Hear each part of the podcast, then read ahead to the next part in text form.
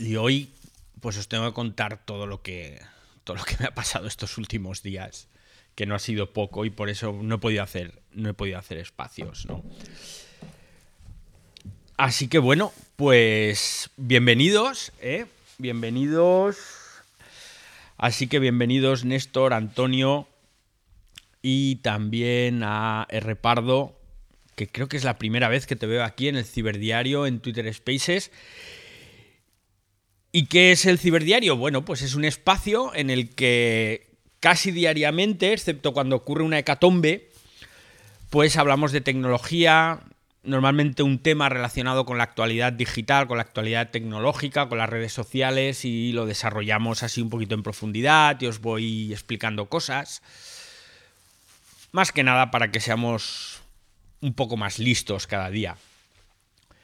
Y el espacio de hoy se llama La Tormenta Perfecta porque en las últimas dos semanas he estado totalmente desaparecido de Twitter, totalmente desaparecido de las redes sociales porque es que han confluido en mi vida pues una serie de factores que han hecho la tormenta perfecta en estas semanas intensas. Y la tormenta perfecta de cosas ha empezado precisamente con lluvia. Y es que yo vivo aquí en una isla del Mediterráneo que se llama Mallorca. Y en Mallorca, bueno, pues en esta época del año, en otoño, suele llover, pero algo normal, algo normal. Mientras llega Jorge, hola Jorge, ¿qué tal?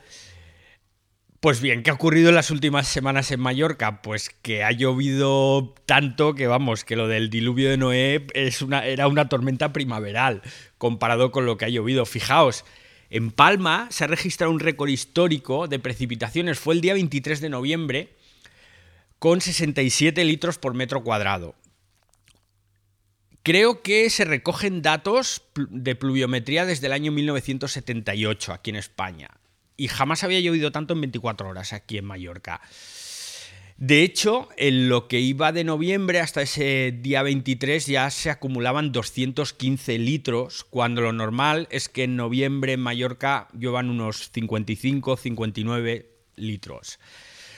¿Qué ocurre? Que como aquí no llueve mucho, pues las casas no están preparadas y como no están preparadas, pues a la que empieza a llover mucho, tienes goteras. Entonces, mi casa, que es como una especie de laboratorio de la NASA. Hola Indy, ¿qué tal? Bienvenida. Porque como os podéis imaginar, eh, tengo un montón de dispositivos electrónicos, ordenadores, mi propio servidor, etc. Pues empiezan a caer goteras. Y cuando empiezan a caer goteras en ciertos sitios de la casa, pues entras en pánico, porque la electricidad o los dispositivos electrónicos y el agua ya sabéis que no son muy buenos amigos ¿Qué tal, Francisco? La Marisa. Así que empieza a haber goteras. Pero la gotera gorda, pues era en el dormitorio donde no era una gotera, sino que era un chorro de agua. Y ya me veis tapando agujeros, montando ahí una especie de sistema de recogida de agua casero en plan MacGyver para achicar todo el agua que nos estaba entrando. Inundaciones en parte de la casa, en la terraza, porque el sumidero no desaguaba. Bueno, un desastre. Un desastre. Y como no era suficiente, pues me empieza a doler la ciática. Que es que me dicen, no, es que la edad, no, no, la edad no. La ciática. Que he pasado una semana terrible. Y tienes que trabajar. Y tienes que trabajar, mantener la actividad con tus clientes al mismo nivel pues que estás haciendo y encima unos conocidos de una agencia de comunicación se encuentran con una emergencia en la cual necesitaban mis servicios y ahí que entras a ayudarles. Todo el tema notas de prensa de Black Friday, Cyber Monday.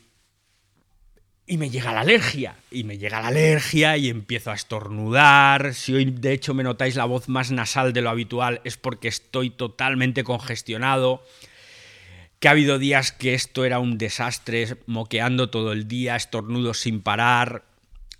También he decidido coger, hacerme unas gafas nuevas. He tenido que ir a la óptica cinco veces. Por mis gafas nuevas también cosas de la edad y es que de cerca veo menos que un gato de escayola. Así que al final se empiezan a juntar todas esas cosas y cuando ya más o menos lo tienes todo controlado, me casca el ordenador. el ordenador nuevo comprado en diciembre se me estropea por culpa mía, ¿eh? Por culpa mía. Sabéis que durante años he estado escribiendo sobre tecnología y por eso yo siempre he estado eh, usando betas del sistema operativo.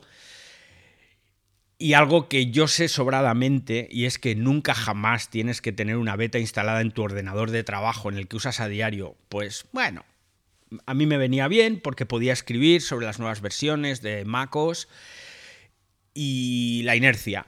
Pues nunca lo desinstalé. Así que una, una actualización reciente me hizo una jugarreta, me quedé sin ordenador y de esta forma, pues empiezas a juntarlo todo y han sido unas semanas con goteras. Bueno, más que goteras, yo tenía aquí las, las, cataratas Victoria prácticamente en mi dormitorio, con ciática, con alergia, con trabajo hasta altas horas de la madrugada, el ordenador pata negra que no quería funcionar, con lo cual tenía que tirar de mi viejo MacBook Air del año 2012, que ahí aguanta como un campeón. ¿Y qué queréis que os diga? No me dio tiempo de abrir los espacios. ¿Vale? No me dio tiempo. Pero ahora sí, ahora sí. Y hoy además... ahora sí, he dicho, y Siri se ha puesto ahí en marcha porque esta chica es muy, muy, muy... en fin. Entonces, hoy es un día muy especial. Hoy es un día muy especial porque hoy 9 de diciembre es el Día Mundial de la Informática. Y bueno, no es un día oficial, eh, conviene decirlo, porque pensad que los días oficiales los establece la ONU, pero sí diríamos que hoy es el día oficial, o oficioso, mejor dicho, de la informática en todo el mundo. Y os quería hablar de eso, porque me puse a, a buscar información, a investigar para hacer el guion de hoy, y he encontrado un montón de cosas que yo no tenía ni idea sobre la informática y yo creo que es un tema perfecto para, retomar aquí los, los, espacios.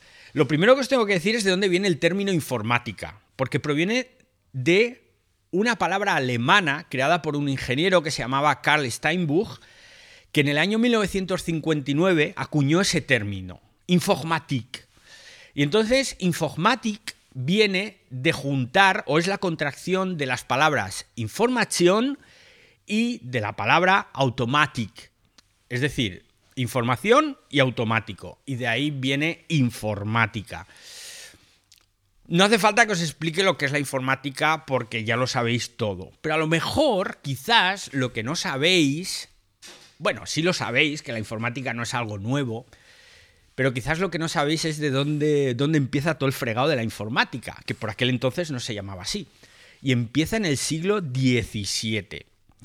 Porque en el siglo XVII, pues hay un señor francés, un científico llamado Blaise Pascal, que era matemático, que era físico, era filósofo, teólogo, bueno, en esa época todo el mundo era teólogo, y este hombre pues hizo importantes contribuciones a la matemática, a la historia natural, y entre esas contribuciones estaba el diseño y la construcción, que eso es importante porque se lo montaba él, de la primera calculadora mecánica bueno, de la primera calculadora en realidad.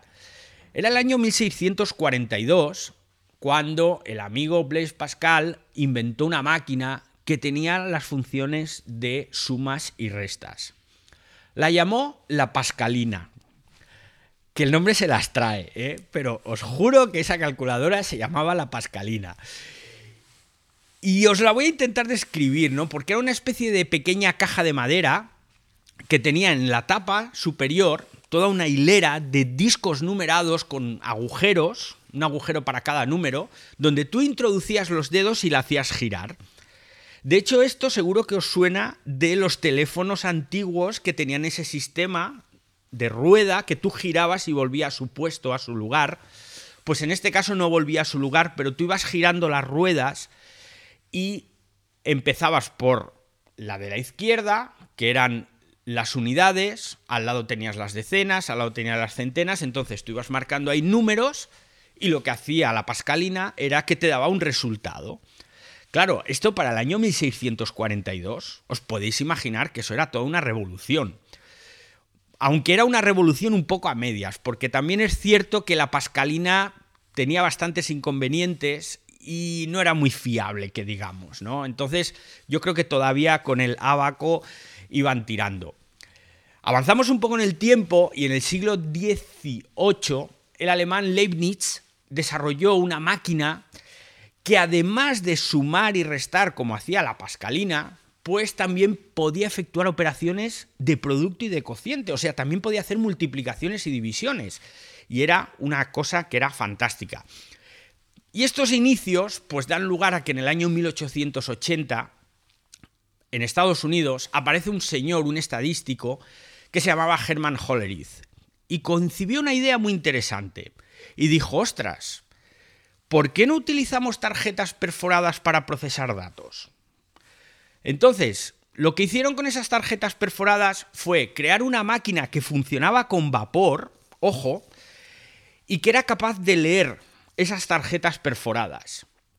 La verdad es que la idea era interesante, era buena, pero no acaban de encontrarle utilidad.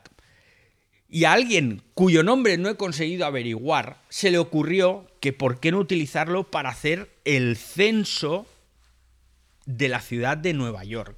Estamos hablando de 1880 a 1890. Y así fue como el primer censo se hizo en la ciudad de Nueva York gracias a unas tarjetas perforadas que se metían en una máquina de vapor y ahí es donde empiezan ya a darle un primer uso más o menos a esa especie de ordenador a vapor. Llega el siglo XX, se empieza a desarrollar la electrónica, se reemplazan los sistemas de engranaje, de varillas, de aquellas máquinas de calcular, pues son reemplazados por los impulsos eléctricos, y ahí que llega el primer ordenador, entre comillas, tal y como hoy lo conocemos y lo concebimos.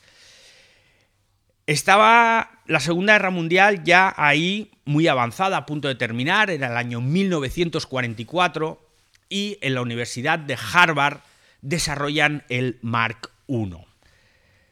Era un ordenador que en este caso ya estaba basado en interruptores mecánicos y en impulsos eléctricos. Y ahí aparece una señora llamada Grace Hopper, que empieza a desarrollar las primeras aplicaciones para el Mark I. Y eran aplicaciones contables. Imaginaos a Grace Hopper, pues en esa época luchando ahí contra viento y marea en un mundo súper masculinizado para tirar adelante esos primeros programas informáticos. En el año 46, 1946, se construye el primer ordenador ya con fines prácticos. Se llamaba ENIAC lo construyen en la Universidad de Pensilvania, también en Estados Unidos. Y este sí que ya constituye el inicio de la revolución informática que vino a partir de los años 50. Era un ordenador, fijaos, que ocupaba una habitación completa. Y este sí fue el precursor de todo lo que después ha venido.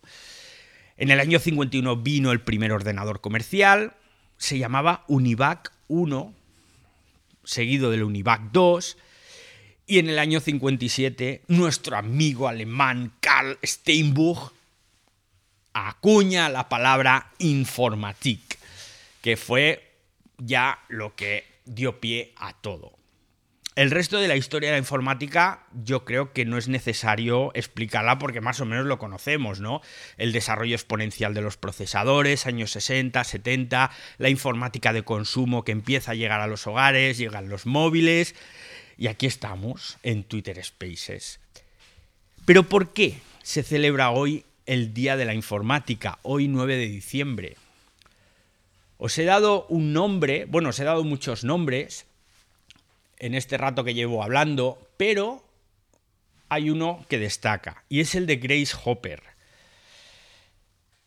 El Día de la Informática se celebra el 9 de diciembre porque es un homenaje a esta mujer, Grace Hopper, que fue una mujer pionera en el mundo de la informática. Y es que ella nació el 9 de diciembre de 1906. ¿Por qué digo que fue pionera?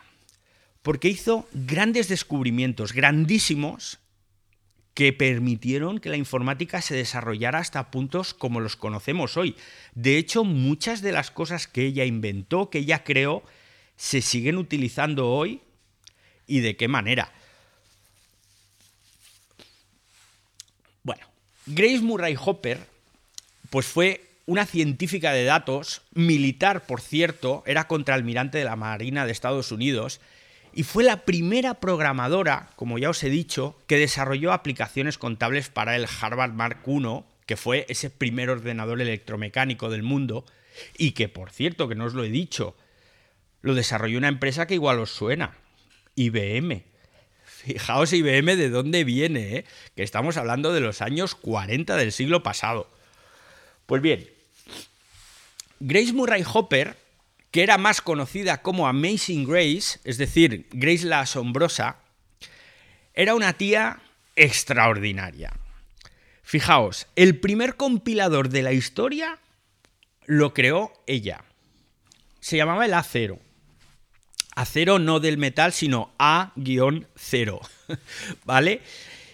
Eh, es algo fundamental en el desarrollo de la informática, porque sin los compiladores los programas de software no podrían existir.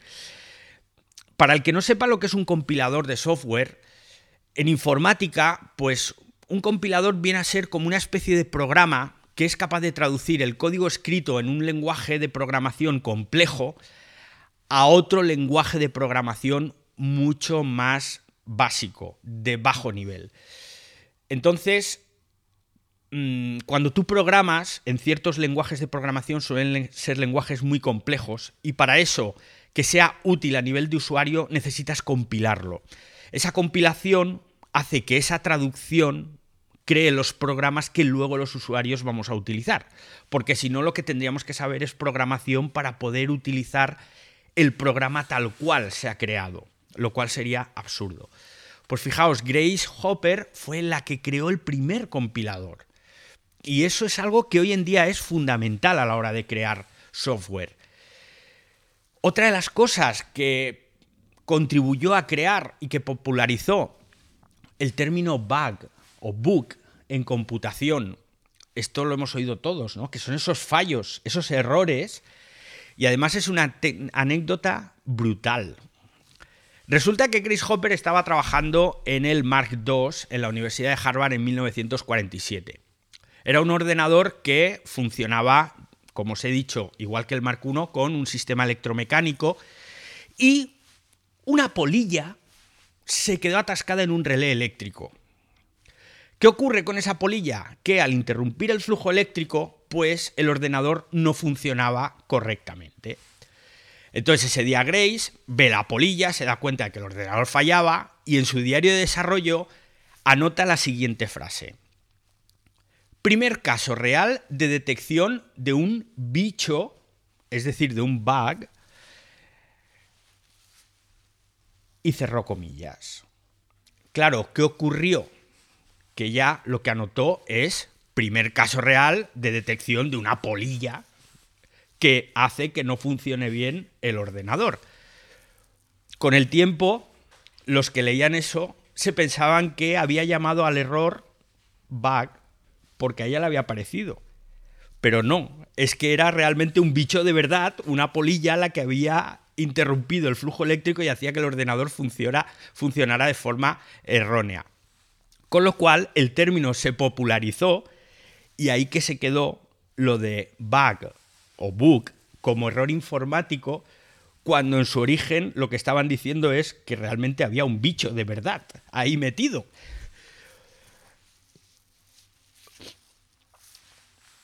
De hecho, fijaos si esa polilla es importante, que la polilla en cuestión se conservó y ahora mismo se puede ver en el Smithsonian, el conocido museo de historia que hay en Washington.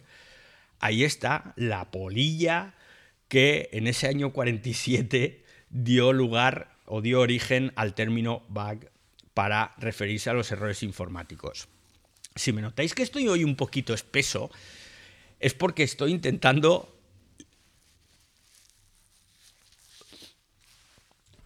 quitarme los efectos de la alergia sin que se me note demasiado. Así que os pido disculpas. ¿Qué más os puedo contar de Grace Hopper? Grace Hopper fue una de las personas que participó más activamente en la aparición de los primeros métodos de validación, es decir, lo que hoy se conoce como debugging, que son esos métodos que verifican el funcionamiento del software detectan errores que luego deben ser corregidos. Claro, si ella había popularizado el bug, era normal que ella estuviera dentro de la aparición de los métodos de validación, del debugging. COBOL.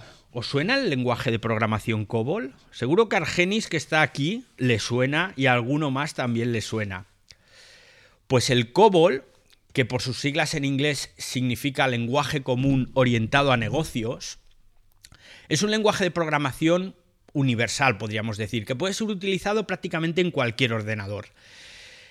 Pues este lenguaje tan popular lo creó y lo desarrolló Grace Hopper. Fue una tía, por lo visto, estupenda.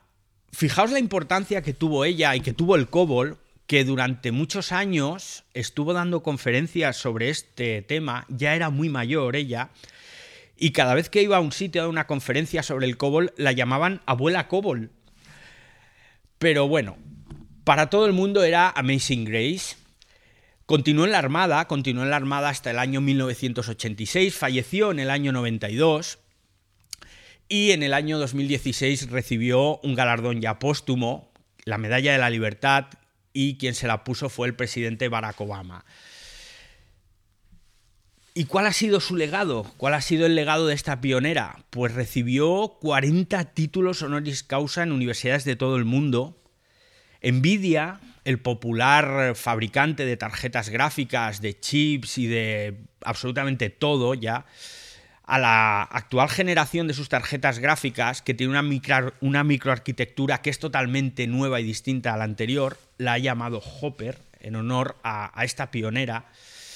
Luego el Centro de Servicios de Información de la Marina de Estados Unidos se llama Centro Hopper. Hay un destructor de misiles guiados que es el más moderno de la Marina de Estados Unidos, el más avanzado tecnológicamente y se llama Hopper. En Microsoft, en Microsoft hay un grupo de trabajo que se llama em, los Hoppers. Y más que un grupo de trabajo es como denominan a todos esos ingenieros de software que son especialmente brillantes, ¿no? Y los llaman los hoppers. Y así os podría hablar eh, miles, os podría contar miles de cosas sobre Grace Hopper. Por ejemplo, sabéis que se está desplegando un cable, empezaron a desplegarlo el pasado año, en 2020, que conecta Estados Unidos con Gran Bretaña y con España. Google está desplegando ese cable submarino. Si todo va bien, lo van a terminar de desplegar este próximo año. Y ese cable se llama Grace Hopper. Con lo cual, pues hoy, 9 de diciembre, pues celebramos, entre muchas otras cosas, el Día Mundial de la Informática. Y lo celebramos gracias a una mujer pionera y gracias a la cual pues hoy yo creo que muchas de las cosas que tenemos en nuestros ordenadores las podemos disfrutar. Y aquí, mientras preparaba el guion hoy de este ciberdiario, me surgió una pregunta y la pregunta es que yo, pese a haber estado escribiendo sobre digitalización, sobre innovación durante casi 20 años, nunca había escuchado hablar de esta mujer. Hemos oído hablar de muchos otros informáticos, de muchos otros programadores que a lo largo de la historia han hecho mayores o menores innovaciones, pero esta tía fue la leche. Y yo no había escuchado hablar de ella. Con lo cual te pones a pensar y dices, vamos a ver, ¿a cuántas informáticas conocemos? Vosotros mismos, que estáis aquí en el espacio, que al final, wow, nos hemos juntado un montón de gente. Conocemos a muchos informáticos, pero informáticas pocas. Y resulta que posiblemente la más importante en la historia de la computación, pues fue una mujer. Mira tú por dónde. Y una mujer que ha estado ahí un poco oculta, en mi opinión. Así que, pues eso, hoy hemos hablado del Día Mundial de la Informática, que se celebra en la fecha del nacimiento de una informática o de una mujer extraordinaria y que nos ha dejado como legado pues que podamos disfrutar al menos de programas que no tienen errores normalmente. Y ahora es cuando yo me callo Y os abro los micros que tenemos aquí hoy, vamos, a lo más granado. Tenemos aquí a Eva, Eduardo, a Fran, que ya me está pidiendo la palabra y que te agrego como hablante, Argenis, que también te abro el micro. Veo a Javier, veo a Meyus, veo al otro Javier, a Emilio. Bueno, bueno, no os puedo mencionar a todos porque sois muchos. ¿Qué tal, Fran? Muy buenas, David sin barba. ¿Qué tal? Un orgullo y un placer volverte a escuchar por acá por los Spaces. ¿Conocías tú a Grace Hopper? No, ahora mismo por el nombre no. Pero sí lo que comentaba me recordaba a mi época de estudiante de informática, de que eh, pocas compañeras mías se han podido dedicar a la profesión y de momento muy pocas conozco que, que estén ahí, ¿no? Entonces la mujer también tecnológicamente siempre ha quedado más apartada. Recuerdo con el tema del social media, de las community managers, es cuando empecé a ver más en tecnología a, a, mujeres, pero, pero eso me pasó, ¿no? Y eso lo viví y lo he vivido, ¿no? Que todavía poquitas conozco y, y yo creo que esto tiene que cambiar también, ¿no? Y que, que fíjate tú que la historia de la informática esté con una mujer ahí detrás, pues qué, qué vuelco le podemos dar, David, ¿no? Para que, que la historia se, se cambie más y, y, que esto sea ante todo algo de personas, ¿no? Hombres y mujeres, sino que sea personas ante todo. Esa es una gran frase, Fran. Que se trate de personas y no de mujeres o hombres. Wow, esa me la apunto porque la utilizaré más de una vez con tu permiso. Gracias, David. Argenis, ¿qué tal, campeón? Desde Perú. Sí, muy buenas tardes, David. Buenas tardes, Fran, Eva, Eduardo, Hugo, Indy. Hola, Argenis. Mirka, Cris, Néstor, ¿cómo están todos? Aparte de, de, pedir micrófono, sí hay 8 o 10 mujeres importantes dentro de la informática, David. Y Gray, Gray Murray, Gray eh, Hopper era la primera y después podemos a, a hablar con eh, eh, Ada Lo Lovelace, que es una, fue una escritora británica y también fue matemática, por supuesto, que era de la época de lo que se podía hacer e informática. Ella se consideró la primera programadora en la historia. Es lo que, lo que se hace. Y después está eh, eh, Heidi Lamar. Eh, ella fue una actriz, pero se in, eh, hizo aportes en, en, eh, en, la tecnología y patentó eh, patentó la primera comunicación inalámbrica. Eso llevó a cabo que nos, hoy día nos estuviese, estuviese, estamos comunicando con Wi-Fi o con Wi-Fi y Bluetooth de esa. Y la otra cuarta, que no menos importante, que es Jude Milton, que es la hacker, la primera hacker famosa y que la que acuñó el término el cyberpunk y, fue miembro de la eh, Computer Professional for Social eh, Responsibility, ella. Entonces, estas cuatro mujeres son de, esa, de, ese, de ese legado que dejó Hopper aquí, David. Pues sí, Argenis, efectivamente. Y, y concretamente de Heidi Lamar, yo creo que voy a hacer un ciberdiario un día porque es una pasada la vida de esta mujer.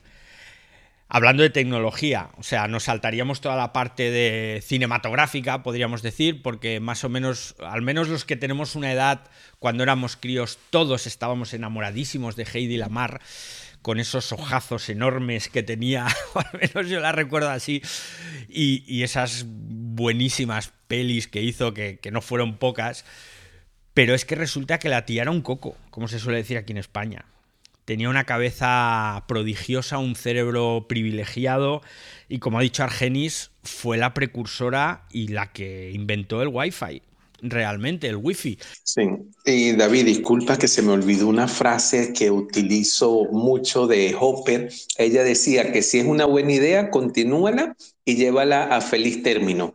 Y es mucho más fácil pedir disculpas que conseguir el permiso necesario. Eso era lo que ella, ella implementaba y, y fue uno, fue como llevó su trabajo adelante y todo el reconocimiento. Sí, sí, pues tenemos un día que hablar de Heidi Lamar, os tengo que contar porque y ahora os estoy hablando de memoria.